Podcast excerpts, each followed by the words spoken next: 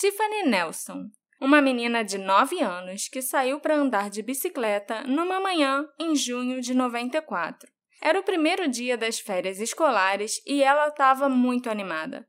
O problema é que o dia passou e a Tiffany não voltou para casa.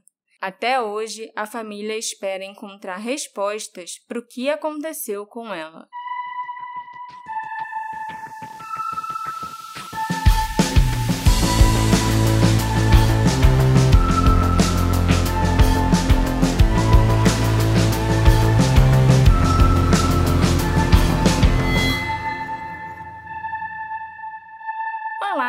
Meus ouvintes queridos! Sejam bem-vindos a mais um episódio do Detetive do Sofá. Eu sou a sua host, Marcela, e vocês me deixaram muito feliz essa semana postando nos stories que o Detetive do Sofá é o podcast de true crime preferido de vocês. Olha aí. Obrigada, página Memes Criminais, por ter lembrado da gente no post de vocês. Nós estávamos em excelente companhia, já que tinham outros podcasts incríveis naquele post ali. Foi muito legal, eu adorei. E você, Alexandre? Foi bem bacana mesmo. É bem legal quando alguém tem um motivo para falar que a gente é o podcast preferido deles. né? Tem gente que faz o seu motivo, mas foi bem bacana mesmo. Mas antes da gente entrar no caso dessa semana, eu queria lembrar a vocês que esse programa, que pode estar sendo atrasado por motivos, ele é feito graças ao apoio, ao patrocínio, à contribuição, uhum. ao, à filantropia dos nossos apoiadores, que contribuem para esse programa ser feito semanalmente do jeito que vocês gostam. Então, se vocês quiserem, por favor, apoiem o nosso podcast. Hoje é que dia? 27. Hoje é dia 27. Se vocês apoiarem até o final de abril, a gente vai ficar muito feliz por motivos é, aproveitem para apoiar a gente na, na Aurelo até o final de abril, vai ser muito legal. Então, é até rapidinho, é, a gente teve que gravar num período atípico, então... Explica o motivo, amor. Você tava passando mal. é isso. Você tava passando muito mal e as pessoas vão entender. Então, aí agora a gente tá gravando numa hora que a gente não costuma gravar e tem uma martelada aí rolando. Eu não sei se essa martelada vai aparecer, eu acho que não, mas se vocês ouvirem, é por isso. É Alguém culpa tá do vizinho de cima. Alguém tá martelando. Chegou a notificação ali no celular da Marcela que não tá no Não Perturbe. Desculpa. Mas enquanto a Marcela acerta ali, eu também tenho que acertar o meu, me diz o que, que é o caso dessa semana. Aí no quê? De você. Eu fiquei falando dos stories e eu acabei até esquecendo, né, de fazer a introdução falando do caso e contar até para você, Alexandre, qual é o caso de hoje. Talvez vocês já tenham ouvido esse nome no episódio sobre o desaparecimento das gêmeas Milbrook. Mas talvez não, porque eu não lembro se essa parte da entrevista entrou no episódio que saiu ou se ela tá só na entrevista na íntegra que eu fiz com a Shanta Sturges no Orelo e que os nossos apoiadores podem escutar.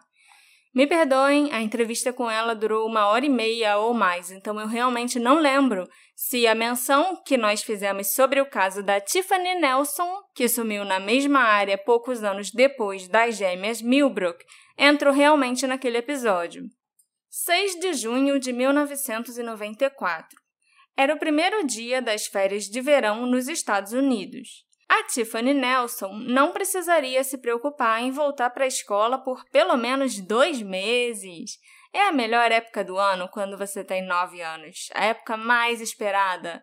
Ainda mais aqui, né? Que as férias de verão ainda vêm junto com o Natal. Pô. A Tiffany acordou cedo naquela manhã. Ela estava ansiosa para aproveitar as férias e andar de bicicleta. Ela tomou café da manhã, deu tchau para sua tia e tutora, que era responsável por ela, chamada Aura Parrish, e desceu o quarteirão de bicicleta até uma loja de conveniência próxima. A loja ficava num posto de gasolina a apenas 400 metros de distância, a duas esquinas da casa dela e a Tiffany foi vista pela última vez no posto aproximadamente às 10 horas daquela manhã. Tiffany Elizabeth Nelson nasceu em 21 de outubro de 84. Seu pai não era muito presente na sua infância e ela foi criada pela mãe. O pai dela, o Vernon, só via a Tiffany ocasionalmente quando ela ia para casa que ele dividia com a irmã, A Tiffany era uma garotinha doce, gentil e um pouco moleca. Ela era do tipo de menina que só queria saber de brincar e andar de bicicleta, até mesmo quando ela usava aqueles vestidos enormes e cheios de babados, provavelmente porque a mãe dela mandava, né? E deixava a mãe doida brigando porque ela ia sujar o vestido e porque era uma menina e tinha que se comportar. Isso era a mãe da Tiffany ou a sua mãe? A mãe da Tiffany, lógico. Acho que alguém tá projetando aí alguma coisa. A Tiffany era muito próxima da mãe e era muito bem cuidada por ela. Mas, infelizmente, em 92, quando a Tiffany tinha só 7 anos, a mãe dela faleceu. Então, a família precisou acolher e cuidar da Tiffany. O pai dela, o Vernon, começou a passar mais tempo com ela e convidava a Tiffany para ir na casa dele uma ou duas vezes por semana, e sempre se prontificava a ajudar no que ela precisasse mas foi a tia materna de Tiffany, a Ora Parrish, que assumiu o cargo de guardiã da menina e a criou em sua casa no bairro de Faith Village. Foi ali, com a tia, os primos e outros parentes, que a Tiffany passou os próximos dois anos de sua vida. Apesar dela ter passado por algo tão trágico, a Tiffany nunca deixou que a perda da mãe a deprimisse ela continuou sendo gentil e compassiva com todos que encontrava. Como vocês já sabem, foi ali, no bairro de Faith Village, em Augusta, na Geórgia, que a Tiffany desapareceu em 6 de junho de 94. Ela passou algum tempo com a tia Ora e saiu de bicicleta. A Tiffany tinha uma bicicleta vermelha de 10 marchas e ela gostava tanto de andar de bicicleta que ela era como uma extensão da própria Tiffany. Sempre que ela tinha um momento livre, ela estava na bicicleta andando pelo bairro. Os pneus da bicicleta da Tiffany estavam meio murchos, então foi por isso que, naquela manhã, ela foi até o posto de gasolina e loja de conveniência nas proximidades, para encher os pneus da bicicleta. A casa em que ela morava, na Getson Drive, ficava na esquina da rua, então ela só precisava andar de bicicleta uma curta distância. Ela passou por algumas casas enquanto descia a Neal Street e depois virou à esquerda na Ruby Drive. Lá, ela passou na frente de outras casas antes de chegar numa estrada mais movimentada, a Richmond Hill Drive.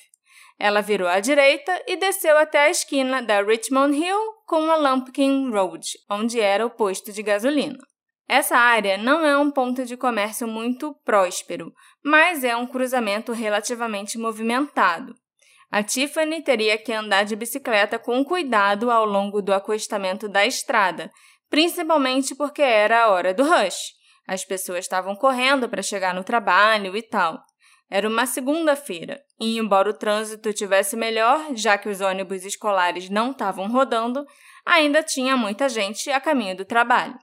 A Tiffany parou no posto de gasolina Amoco, na esquina da Lumpkin Road com a Richmond Hill, por volta das 10 horas da manhã. Esse posto já mudou de nome algumas vezes ao longo dos anos, mas ele ainda está ali na esquina das duas ruas. Testemunhas viram Tiffany usando as bombas de ar para encher os pneus da bicicleta, mas esse foi o último lugar em que a Tiffany foi oficialmente vista por alguém. A tia da Tiffany, a Ora, relatou que ela estava desaparecida logo depois que ela não voltou para casa. A família ligou para a emergência e eles disseram que ainda não podiam considerar a Tiffany uma pessoa desaparecida. Eles tinham que esperar pelo menos 24 horas antes de fazer essa solicitação. Essa história a gente já conhece. Já conhece, inclusive conhece no mesmo lugar, né? Uhum. Na mesma cidade. A família então procurou por ela a noite toda, perguntando para todo mundo se eles tinham visto a Tiffany. No dia seguinte, 7 de junho de 94, a família ligou novamente para a polícia, porque a Tiffany ainda não tinha aparecido. O Departamento de Polícia de Augusta e o gabinete do xerife do condado de Richmond, então, realizaram uma busca de porta em porta pela Tiffany. Eles refizeram o caminho dela de casa, na esquina da Getson Drive, até a loja de conveniência na outra esquina, de onde ela tinha desaparecido. Eles também realizaram uma busca na mata atrás do posto de gasolina Amoco, sem sucesso.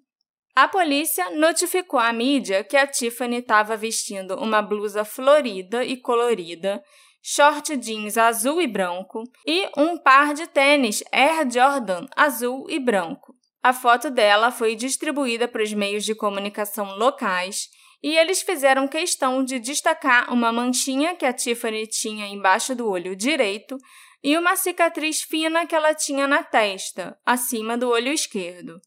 Pelo menos foi assim que os jornais mais tarde recordaram né, a busca pela criança de 9 anos desaparecida. E pelo menos dessa vez a polícia resolveu fazer alguma coisa e mandar a foto da menina para a mídia para dizer que tinha uma criança desaparecida. Que já foi mais do que no. No caso da Janete e da Danette, com certeza. A família da Tiffany afirmou mais tarde que a polícia não estava lá muito entusiasmada em investigar o caso e que o detetive que cuidou do caso da Tiffany, o Jim Shields, o mesmo detetive que cuidou do desaparecimento da Danette e Janette Milbrook em 90, também afirmou que a Tiffany tinha fugido de casa. Com nove anos, ela só fugiu e dane-se. Entendeu? Assim, eu até entendo achar que duas adolescentes de 15 anos podem ter fugido. Não da forma que a polícia fez naquele caso, é claro, mas é ok você cogitar essa possibilidade, né? Uhum. São adolescentes. Adolescentes às vezes ficam rebeldes.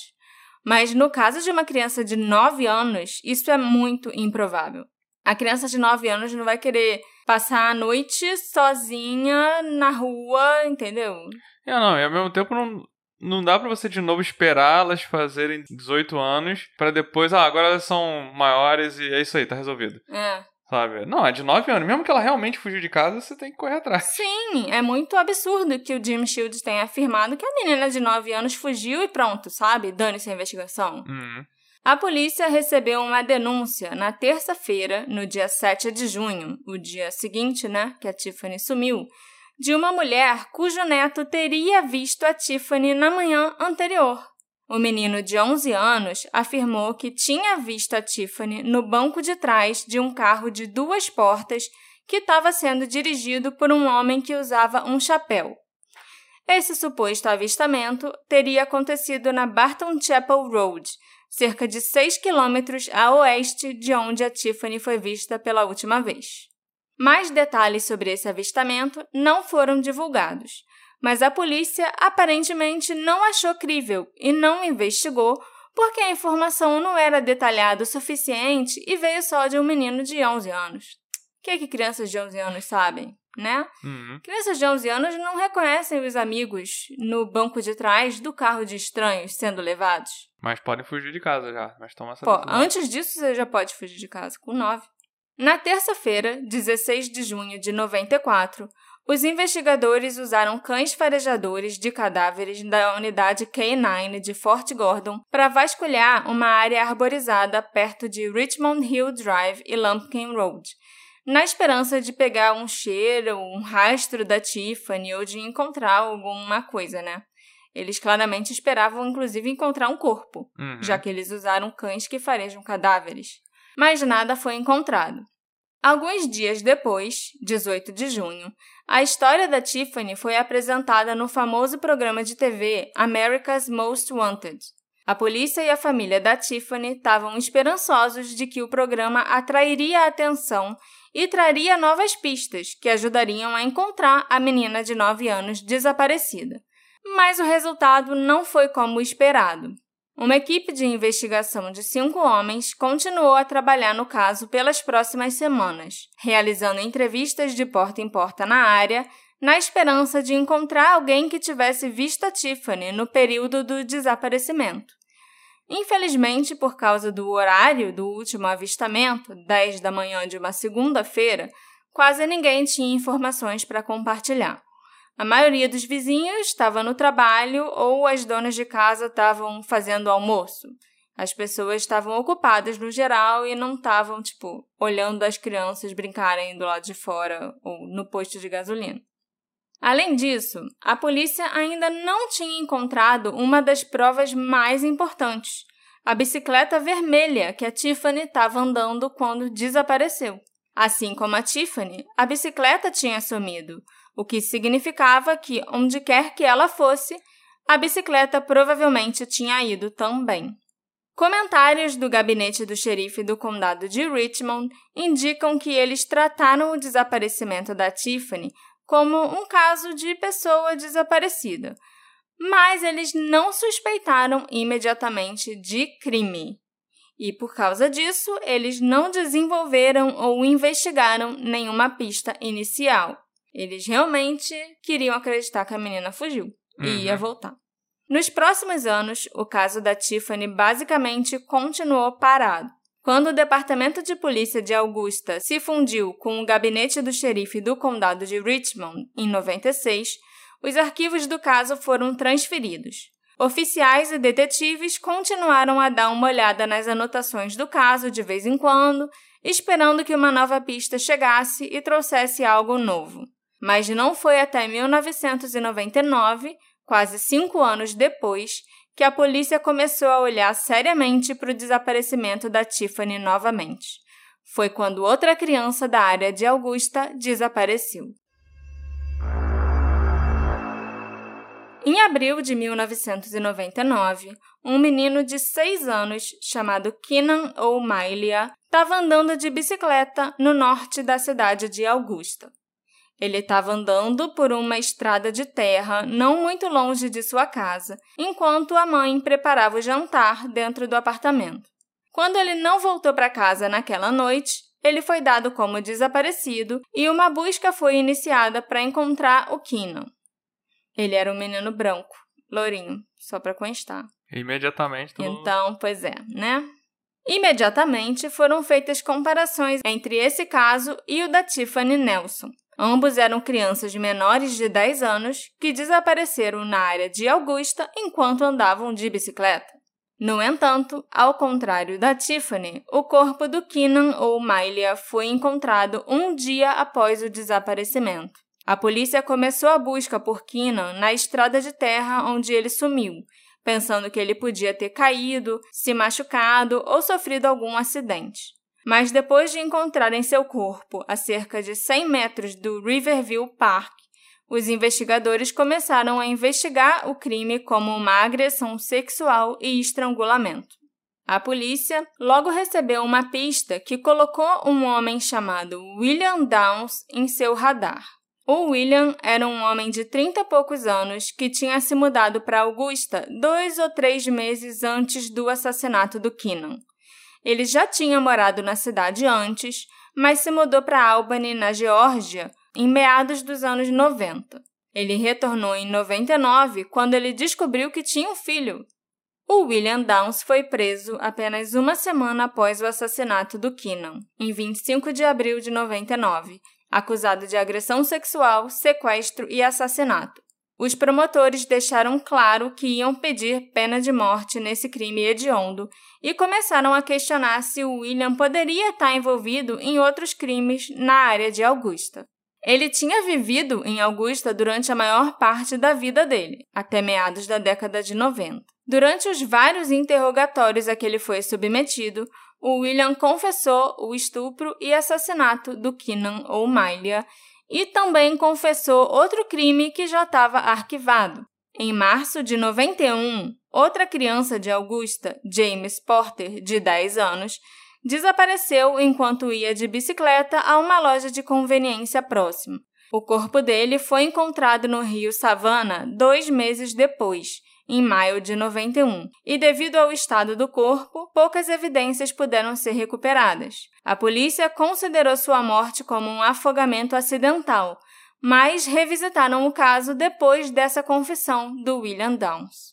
Esse era o segundo caso em que uma criança andava de bicicleta e tinha sido sequestrada, agredida sexualmente e assassinada pelo William. A diferença é que as duas vítimas dele eram meninos e a Tiffany era uma menina. Outras diferenças gritantes entre os crimes eram os locais onde eles ocorreram, os meios pelos quais foram realizados e, claro, as confissões do próprio William. Tanto Keenan quanto James Porter desapareceram no norte da cidade de Augusta, na fronteira com a Carolina do Sul, enquanto a Tiffany Nelson desapareceu no sul da cidade. O corpo do James Porter foi jogado no rio Savannah depois da morte. E o William Downs confessou ter escondido o corpo do Keenan sob várias folhas. E ele até tinha planejado voltar e depois jogar o corpo do Keenan no rio também. Mas a polícia já tinha começado a busca pelo menino, então ele abandonou essa ideia.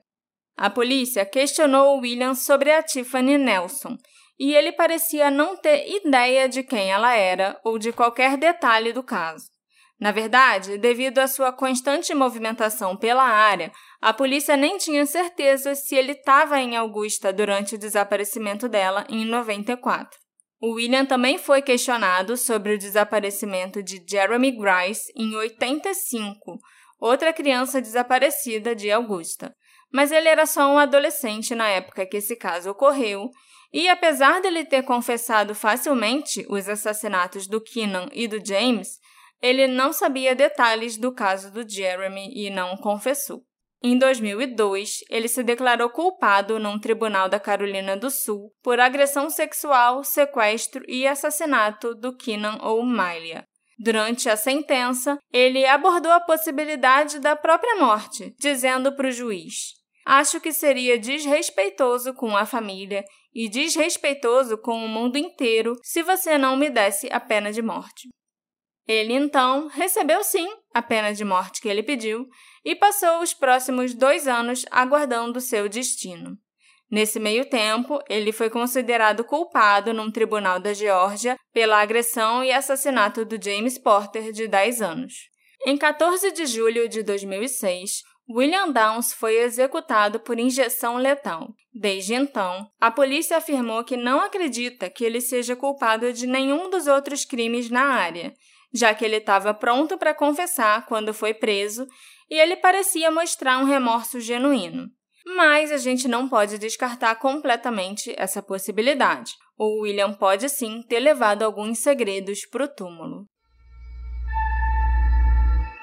Um ano antes da execução do William Downs, a família da Tiffany Nelson recebeu notícias. Fazia mais de uma década desde o misterioso desaparecimento da menina e seus amigos e familiares chegaram ao entendimento que ela provavelmente não estava mais entre nós. Mas é claro que eles ainda tinham esperança de obter algumas respostas do que realmente tinha acontecido com ela. Em 16 de maio de 2005, dois homens caminhavam por uma floresta ao longo da Farmers Bridge Road, cerca de 24 quilômetros ao sul de onde a Tiffany Nelson tinha desaparecido. Um dos homens tropeçou em um objeto que parecia um casco de tartaruga branqueado, como ele descreveu. Mas após uma inspeção mais aprofundada, ele percebeu que aquilo era, na verdade, um crânio humano. Eita, na minha cabeça devia ser o capacete. Não pensei direto no crânio. É, podia ser também, né? De capacete para casco de tartaruga não tem tanta diferença assim. Ah. Não, é só uma mente inocente, uhum. sabe? Que não presumiu o pior. A polícia foi chamada e uma escavação da área descobriu um corpo que estava severamente decomposto e tinha sido enterrado numa cova rasa a menos de 100 metros da estrada. O que mais chamava atenção ali eram os tênis Air Jordan azuis e brancos encontrados no túmulo, que correspondiam ao tênis que Tiffany Nelson usava quando desapareceu. A polícia estava bastante certa de que finalmente tinham descoberto o corpo da Tiffany. Eles solicitaram amostras de sangue e DNA de alguns parentes da Tiffany para que pudessem fazer testes e confirmar a identidade dela. A Tiffany tinha desaparecido no condado de Richmond, mas como esse corpo foi descoberto no condado vizinho, o condado de Burke, o Departamento de Investigação da Geórgia foi trazido para supervisionar certas partes da investigação e também supervisionar os testes forenses. Esse Departamento de Investigação da Geórgia é tipo o FBI da Geórgia, entendeu? Ok. É uma é. polícia estadual que é mais. Já que envolvia dois territórios. Isso. Pra não ser um ou outro. É, mas não foi lá muito inteligente essa, essa decisão, não. Depois você vai entender. Em 24 de junho de 2005, Gary Nicholson, do Departamento de Investigação da Geórgia, anunciou que o DNA mitocondrial retirado dos restos mortais correspondia a amostras retiradas dos parentes maternos da Tiffany. Em sua coletiva de imprensa, ele declarou: quando se leva em consideração a idade da Tiffany no momento do desaparecimento, a idade do esqueleto, o tamanho, a localização e outros fatores, nós já tínhamos evidências muito fortes de que era a Tiffany Nelson. Os investigadores forenses não conseguiram determinar a causa da morte da Tiffany, nem descobrir se ela tinha sido agredida sexualmente antes de sua morte por causa do avançado estado de decomposição de seus restos mortais. Afinal, já tinham se passado 11 anos, né? Uhum. A família da Tiffany conseguiu pelo menos enterrá-la de uma forma digna para que a menina descansasse em paz. Mas o mistério sobre o que tinha acontecido com ela depois que ela desapareceu em 94 permaneceu. Em julho de 2005, uma recompensa de 5 mil dólares foi oferecida por qualquer informação que pudesse levar a respostas sobre o caso da Tiffany, e a polícia finalmente começou a tratar o seu desaparecimento como um crime. Richard Roundtree, na época membro do gabinete do xerife do condado de Richmond e hoje em dia o próprio xerife, afirmou que, com base em evidências forenses, os investigadores tinham certeza que se tratava de um homicídio e o caso seria investigado como tal. Já tinha que estar tá sendo investigado como um possível homicídio há 11 anos, né? Uhum. Fala sério. A polícia pediu ajuda a voluntários para vasculharem a área arborizada onde os restos mortais da Tiffany foram encontrados. Mais de 50 pessoas apareceram na reunião de instrução de como proceder nessa busca por pistas e concordaram em se encontrar na Repisba Elementary School no início de uma manhã de sábado. Alguns desses voluntários incluíam membros da família da Tiffany, como seu pai, Vernon, sua prima Benita, sua sobrinha Stephanie. Em 20 de agosto, por volta das 7 da manhã, os 50 voluntários se reuniram na escola e começaram a vasculhar a floresta onde a polícia esperava descobrir mais alguma coisa. Eles estavam esperançosos de encontrar uma evidência, como a bicicleta vermelha desaparecida da Tiffany, alguns fragmentos de ossos perdidos ou até peças de roupa. Usando ancinhos, enxadas e pás de jardinagem, os voluntários procuraram por quase seis horas no meio do clima úmido do verão da Geórgia, mas não conseguiram descobrir nada que levasse a respostas. Pô, podiam ter levado um detector de metais. É verdade. Eu vejo muito vídeo agora no TikTok de gente andando por aí com detector de metal. Uhum. Do nada acham um relógio, acham uma lupa. É interessante. É. Eu acho que no caso, já que eles estavam procurando especificamente por uma bicicleta, né? Sim, seria muito útil. Sim. Mas eu acho que ninguém devia ter, né? Um detector. Não, é. ou... Nem a polícia tinha um detector de metais, uhum. pelo visto. As notícias indicam que até foram encontrados alguns fragmentos de ossos que foram enviados para testes, mas a gente não sabe se isso deu em alguma coisa depois. Uma semana depois dessas buscas na mata, em 27 de agosto, um funeral foi finalmente realizado para Tiffany Nelson. O memorial foi presidido pelo reverendo Perry Daniels na Magnolia Baptist Church e a Tiffany foi enterrada no cemitério da igreja. A tia da Tiffany, a Ora Parrish, nunca tinha topado dar entrevista nesses últimos anos. É claro que ela falou com a polícia e ajudou em tudo o que podia durante as investigações, mas ela nunca falou com a imprensa. Só em outubro de 2019 que ela resolveu falar com uma estação de TV local de Augusta, a WRDW. A Hora disse que se sente muito culpada ao longo dos últimos anos, porque a mãe da Tiffany, que tinha morrido de linfoma, deixou a sobrinha com ela porque sabia que a irmã cuidaria muito bem da menina. E ela sente que falhou no último desejo da irmã, porque ela deixou a Tiffany desaparecer na manhã de segunda-feira e ser assassinada. Mas depois de todos esses anos, as lembranças daquele dia de verão em 94 ainda estão bem vivas na memória da Hora. Ela contou que ela estava saindo para ir para o trabalho de técnica de enfermagem quando um carro parou na frente da casa dela. A Ora pensou que o motorista, um homem na faixa dos 40 anos, estava perdido ou precisava de informações. Então ela se dirigiu a ele e perguntou o que ele queria. A resposta do homem? Ele estava procurando uma namorada. É. Isso aconteceu algumas horas antes da Tiffany sair de casa na bicicleta vermelha, que inclusive foi a tia que tinha dado para ela no Natal de 93. Na época, a Aura nem pensou sobre esse carro e esse cara estranho que ela viu, e ela não achou que os dois acontecimentos poderiam estar conectados. Tanto que ela nem se lembrou disso quando ela estava falando com a polícia sobre o desaparecimento da Tiffany depois. Mas o tempo ajudou a Aura a clarear a mente, que naquela época estava cheia de pânico, confusão e desespero. E hoje em dia, ela se pergunta se aquele carro poderia estar conectado ao desaparecimento da Tiffany. Outra coisa que eu ainda não contei para vocês é que a Tiffany tinha um irmão mais velho, chamado Tyrone.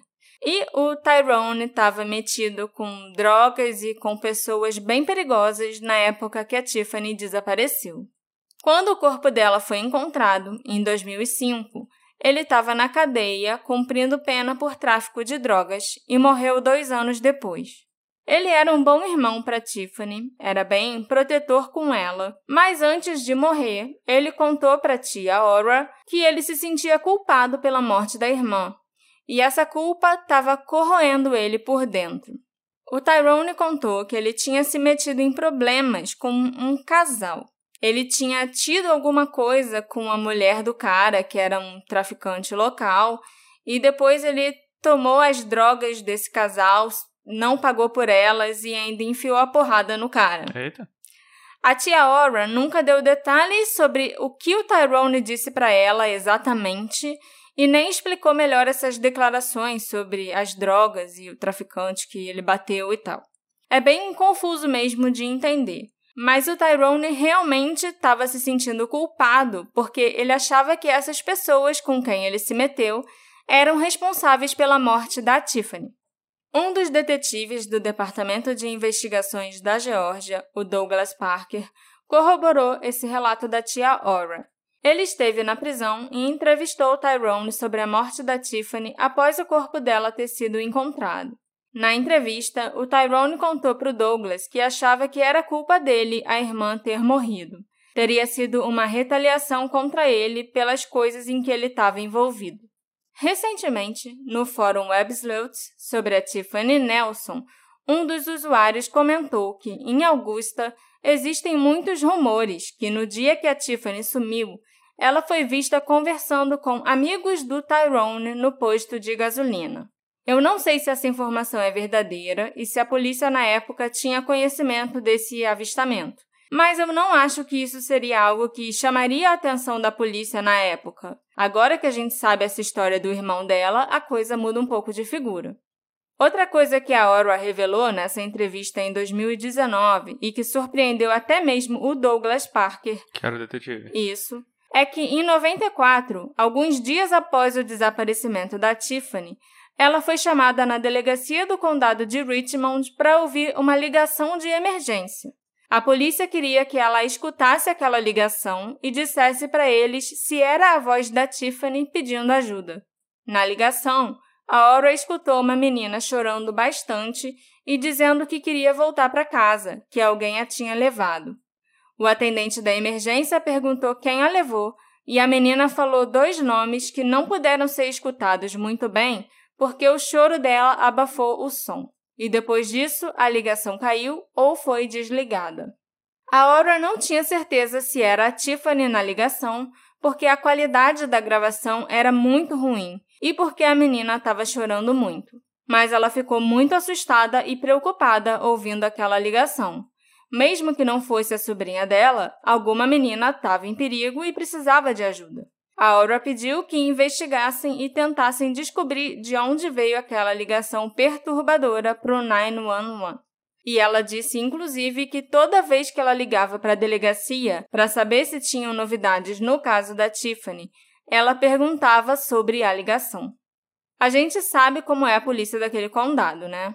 E a gente também sabe como eles foram negligentes no caso das gêmeas Milbrook. Então, eu não acho que o caso da Tiffany recebeu um tratamento diferente, infelizmente. Mas sabe o que é pior nisso tudo, Alexandre? Hum. O Douglas Parker, o investigador da, do Departamento de Investigação da Geórgia, que entrou no caso depois da descoberta do corpo, nunca ficou sabendo a respeito dessa ligação. Eita. Ele nunca teve essa informação. Ele não sabia nem que uma ligação desse tipo existia ou que a tia Aura tinha sido chamada para tentar reconhecer a voz. Eu conversei com a Laura Warren, a jornalista que entrevistou a tia Aura e o Douglas Parker em 2019. E a Laura me esclareceu algumas coisas muito importantes. A primeira delas é que não são só as declarações do Tyrone de que ele se sentia culpado e tal que podem apontar para uma retaliação contra o irmão da Tiffany. A Laura descobriu uma carta que foi enviada de um preso para a polícia do condado de Burke, o condado onde o corpo foi encontrado. Uhum. Nessa carta, o preso diz que um homem tinha contado para ele sobre uma garotinha que matou e que tinha jogado o corpo numa floresta do condado. O assassinato da menina tinha sido encomendado por alguém para quem o tal homem vendia drogas e ele tinha recebido muito dinheiro para matar a menininha. O motivo desse assassinato seria porque o irmão da garota devia dinheiro para o traficante. O Tyrone tinha pegado muita droga e não pagou. Esse homem, que foi pago para matar a menina, estava numa prisão federal e se a polícia quisesse saber quem ele é, deviam procurar o preso para fazer um acordo. A gente sabe que os presos não são lá muito confiáveis. Muitas vezes eles dizem ter informações para tentar realmente fazer algum tipo de acordo, mas é raro alguém ter informações realmente relevantes, sabe? Uhum. A Laura perguntou para o Douglas se os investigadores tinham ido atrás do autor da carta para descobrir se ele sabia de alguma coisa de verdade. Mas o Douglas também não sabia sobre essa carta, assim como não sabia dos avistamentos da Tiffany com os amigos do Tyrone no posto e nem da ligação para a emergência. Caraca. Outra coisa que a Laura me contou é que não era possível escutar direito na ligação quais os dois nomes que a menininha mencionou mas eles soavam estranhamente semelhantes aos nomes dos dois amigos do Tyrone que foram vistos com a Tiffany no posto de gasolina em 94.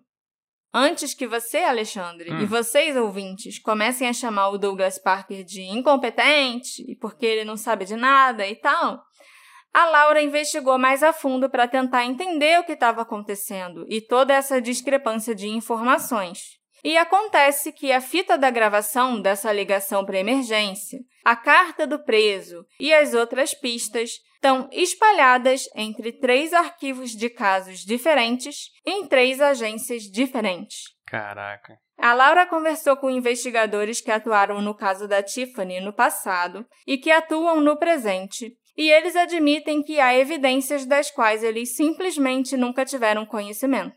Eles estão tentando resolver um quebra-cabeça de 100 peças e cada agência tem 33 peças. Então, tipo, isso nunca vai terminar. Uhum.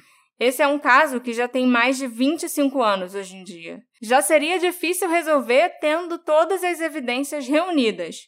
Com elas separadas, então, fica realmente impossível. Em 94, quando se tratava de um caso de pessoa desaparecida, era o Departamento de Polícia de Augusta e o gabinete do xerife do condado de Richmond que investigaram o caso da Tiffany. Em 2005, os dois homens descobriram os restos mortais da Tiffany numa floresta no condado de Burke. Então, o caso passou a ser investigado como um assassinato pelo gabinete do xerife do condado de Burke. E o xerife de Burke ainda resolveu chamar o Departamento de Investigações da Geórgia para ajudar nas investigações. É claro que o condado de Richmond ainda tinha interesse no caso, principalmente depois que foi confirmado que o corpo realmente era da Tiffany. Então, existem três arquivos do mesmo caso nas três agências diferentes, no gabinete do xerife do condado de Richmond, no gabinete do xerife do condado de Burke e no departamento de investigações da Geórgia. E as três agências nunca compartilharam informações umas com as outras. Caraca. Quando o Departamento de Investigações da Geórgia foi questionado sobre isso, o representante da instituição simplesmente disse que era um problema de comunicação. O xerife Richard Roundtree declarou num artigo de 2005 que não havia suspeitos naquela época. A investigação inicial não tratou o desaparecimento da Tiffany como um possível sequestro ou crime.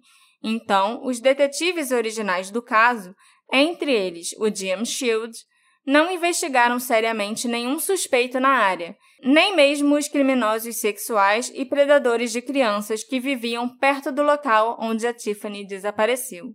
O xerife ainda disse que, infelizmente, por causa do longo tempo que se passou, esse é um caso muito difícil de resolver, mas ele ainda acredita que é um caso solucionável, porque alguém sabe de alguma coisa. Essa pessoa só precisa falar. Assim, todos os crimes do mundo podem ser resolvidos, Uhum. né? Principalmente se o culpado aparecer Aham. e confessar. Como eu já disse, uma recompensa de 5 mil dólares foi oferecida por informações que pudessem levar a respostas no caso da Tiffany em 2005 mas eu não consegui descobrir se essa recompensa é oferecida até hoje ou não. Na verdade, fora algumas reportagens arquivadas e as entrevistas da Laura em 2019, há muito pouca informação sobre a Tiffany ou sobre o seu desaparecimento e morte, né? Uhum. Os últimos relatórios e declarações oficiais da polícia sobre esse caso são de 2005, quando o corpo foi encontrado. Desde então, é difícil até saber quem está investigando a morte da Tiffany. Se é um dos dois condados ou o departamento de investigação. Eu acho, na verdade, que não é nem nenhum dos três. Ninguém está fazendo nada. Rolou um deixa que eu deixo. É, eu até entrei em contato com os dois condados. E um mandou eu procurar o outro. Então eu acho que nem eles mesmos sabem quem deveria estar investigando agora, entendeu? Aham. Muitos detetives do sofá pelos fóruns da internet concordam que o desaparecimento da Tiffany tem semelhanças com outros casos, principalmente com um caso que eu já contei para vocês no episódio 66, o caso das gêmeas Danette e Janette Milbrook. Elas desapareceram a aproximadamente 6 quilômetros de onde a Tiffany sumiu com a bicicleta. E tanto as gêmeas quanto a Tiffany foram vistas pela última vez numa loja de conveniência de um posto de gasolina. Além das gêmeas Milbrook, os investigadores e repórteres fizeram conexões entre a história da Tiffany Nelson e o sequestro e assassinato de uma garota de Greenwood, na Carolina do Sul. A menina, chamada Malakia Logan, tinha oito anos e estava andando de bicicleta por volta das oito da noite quando desapareceu. A bicicleta foi encontrada no complexo de apartamentos onde ela vivia, mas a Malakia tinha sumido.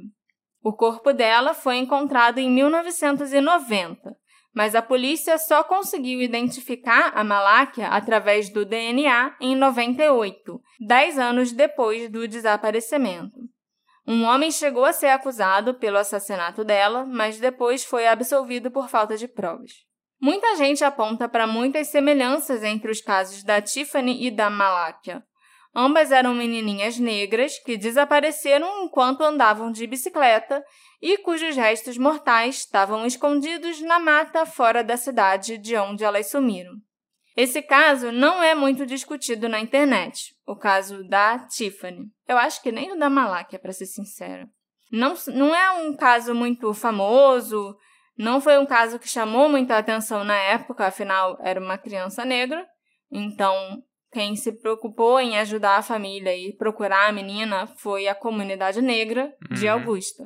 Então, é até difícil encontrar teorias e pessoas tentando descobrir quem matou a Tiffany e por quê na internet, sabe? Uhum. Eu achei que eu ia encontrar vários posts com vários detetives do sofá especulando quem poderiam ser os amigos do Tyrone vistos com a Tiffany, ou quem poderia ter mandado matá-la em retaliação ao que quer que seja que o Tyrone fez. Ainda mais que essas informações vieram à tona em 2019, então é bem, bem recente a atualização desse caso. Uhum. Mas eu não encontrei nada. Parece que as pessoas nem sabem que o caso existe. E quem sabe que ele existe não sabe desses desdobramentos de 2019 para cá. É bem triste como a Tiffany, assim como as gêmeas Milbrook, a Malakia e outras crianças de Augusta, não receberam atenção da mídia e nem de pessoas curiosas na internet. Isso que me chama mais atenção, sabe? Uhum. Não só a polícia, porque a polícia Normal. sempre faz esses casos, é normal. Mas é muito difícil encontrar informações relevantes e sérias, sabe? É porque geralmente Desses casos na internet. Tem. Ó, hoje faz um ano que a pessoa sumiu. Sim, isso não aconteceu. Hoje faz dois anos que a pessoa. Hoje faz cinco anos que a pessoa sumiu e ninguém tem resposta. Nenhum desses casos isso aconteceu. Uhum. E nenhum desses casos tem grandes fóruns e grupos de pessoas discutindo os casos na internet. Isso Uhum. que me deixou mais surpresa. Não tem um subreddit desses casos, sabe? Eles não são quase mencionados nos Unsolved e Unresolved Mysteries que Uhum. tem por aí. É uma pena, porque tem potencial. Esse episódio foi produzido graças à colaboração dos nossos apoiadores Jéssica Oliveira e Rafael Santos. Muito obrigada! Esse podcast não existiria sem vocês. Eu acho provável que quem levou a Tiffany em 6 de junho de 94 fosse alguém que ela conhecia ou com quem ela estava familiarizada. Talvez algum amigo ou colega do irmão mais velho dela, quem sabe? Mas ainda existe a chance desse ter sido um crime de oportunidade.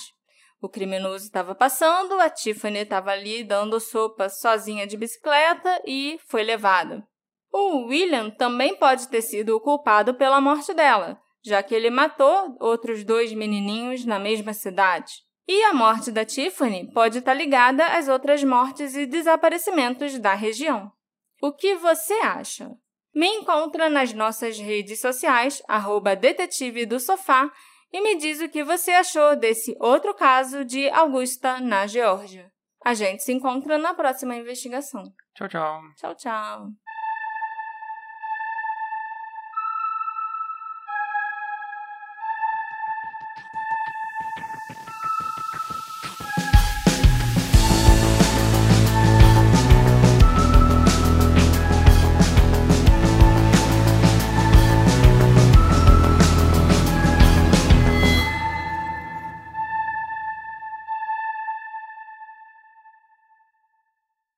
Hey, você se interessa por crimes reais, serial killers, coisas macabras e tem um senso de humor um tanto quanto sórdido? Se sim, você não está sozinho. Se você precisa de um lugar recheado de pessoas como você, venha conhecer o podcast Pátria Amada Criminal. Todas as semanas tentamos entender o pior da humanidade. Nesse processo, a gente ri, chora, fica brava, fofoca, porque afinal de contas é assim que a gente fala quando está entre amigos. Suas novas melhores amigas trevosas estão aqui no Pátria Amada Criminal.